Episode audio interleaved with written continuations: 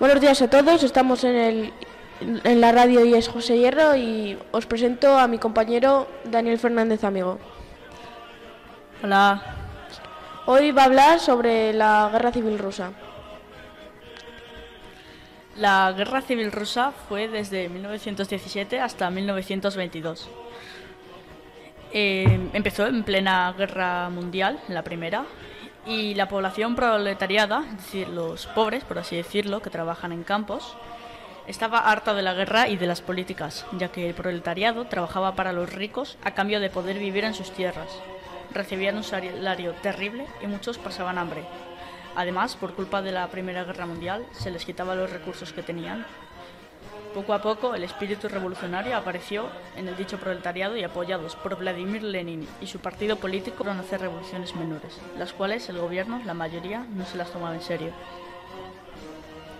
En 1917, una revolución en Petrogrado, San Petersburgo, obligó al zar, el líder ruso, Nicolás II, a abdicar. Después de eso, Lenin se tuvo que exiliar hasta Finlandia. Un tiempo después, el imperio alemán aprovechó eh, esto y mandó a Lenin de vuelta a Rusia en un tren. El, el 7 de noviembre de 1917 se inició la Revolución Bolchevique, o la Revolución de Octubre, también conocida. Esta revolución dio paso al inicio de la Guerra Civil Rusa. Los bandos eran bolcheviques o el Ejército Rojo, liderados por Lenin y su partido político, contra el Ejército Blanco o zaristas, los cuales no tenían un líder como tal, sino un gobierno provisional. El Ejército Rojo tenía menos territorio. Además, el Ejército Blanco recibía apoyo de diversos países como Estados Unidos, Gran Bretaña o Japón. Aún así, el Ejército Rojo tenía victorias más decisivas y determinantes para su bando. El 17 de julio de 1918, una pregunta. El, el sistema político de Lenin, ¿cómo se llamaba? Era socialista, comunista, marxista. Eh, el, ban, el bando de los blancos y de los rojos estaban unidos o separados. Estaban separados. El 17 de julio de 1918 fusilaron al zar y a toda su familia por si acaso escapaba y empezaba a dirigir a su ejército blanco. A pesar de que los blancos ya no tenían al zar, seguían resistiendo en el sur de Ucrania y en Crimea, en la parte europea de Rusia. Aún así, poco a poco fueron perdiendo terreno. La batalla más famosa fue la batalla de Charitsin, que duró desde junio de 1918 hasta enero de 1920 y tras la victoria bolchevique ante los blancos en esa batalla... Una pregunta. Eh, me han contado algo sobre un ruso que se llamaba eh, Rasputín. ¿Me podrías contar algo sobre él? Rasputín... Bueno, Rasputín era un monje muy querido para algunos, pero muy odiado para varios líderes rusos, porque tenía mucha influencia sobre el zar y su familia. Eh, tenía una enfermedad la cual hacía que sus heridas no cuajasen bien. Y Rasputín, siempre que, siempre que el niño se hacía una herida, Rasputín la curaba, como por arte de magia. Y una vez, un día, el príncipe eh, hizo, hizo que Rasputín viniese a su palacio para cenar, en teoría, y puso cianuro tanto en su bebida como en, como los pastelillos que le dio y aún así no murió Rasputín, se llenó de cianuro y no murió, parecía inmortal.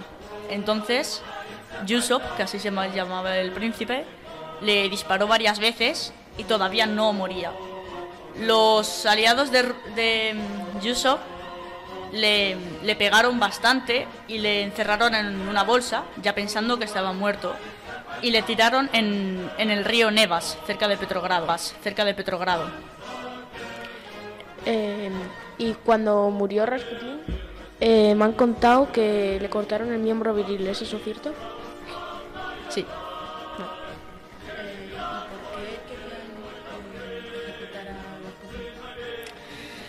Pues porque tenía muchísima influencia sobre el zar, supongo. Y bueno, la batalla de Charit Singh, que duró desde junio de 1918 hasta enero de 1920, la ganaron los bolcheviques. Y después de eso, unos años después, fue renombrada como Stalingrado para honrar a Stalin. Y 17 años después, fue uno de los campos de batalla más sangrientos de toda la historia. ¿Has acabado? Todavía faltan un par de cosas, pero si queréis hacer una pregunta. Eh, no, no, todavía no. Adelante, Daniel. El 25 de octubre de 1922 se firmó el Tratado de Paz, haciendo que el antiguo imperio ruso se transformase en la URSS y terminó la Guerra Civil Rusa, que a la larga traería muchas consecuencias tanto malas como buenas. En 1918, los rojos firmaron un tratado de paz con los alemanes llamado Tratado de Brest-Litovsk, usado para salirse de la Primera Guerra Mundial, reconociendo la independencia de muchos países, como Finlandia, Polonia, Estonia. Algunos datos es que el ejército blanco no estaba solo formado por zaristas, el ejército blanco estaba formado por muchos campesinos, los cuales los bolcheviques les quitaban las tierras, por la, y también estaban formados por la legión checoslovaca y antiguos zaristas. Aún así, muchos campesinos también odiaban al zar o tenían ideas distintas, por lo que no apoyaban a ningún partido, formando varios mini ejércitos como el Ejército Verde o el Ejército Negro, siendo este último el más famoso de estos mini ejércitos. Una pregunta, Daniel. ¿En qué año se produjo el último ejército? No se sabe. Mm, Vale. La URSS, como quería sus antiguos territorios, atacó a Polonia, Lituania y Ucrania. Todo esto durante la guerra civil, pero no podía soportar la guerra con Polonia, por lo que firmaron un armisticio, concediéndole a Polonia varios territorios.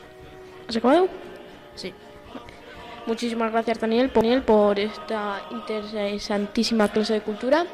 Y hasta aquí eh, la radio José Hierro. Po- podéis seguirnos en Instagram o en el blog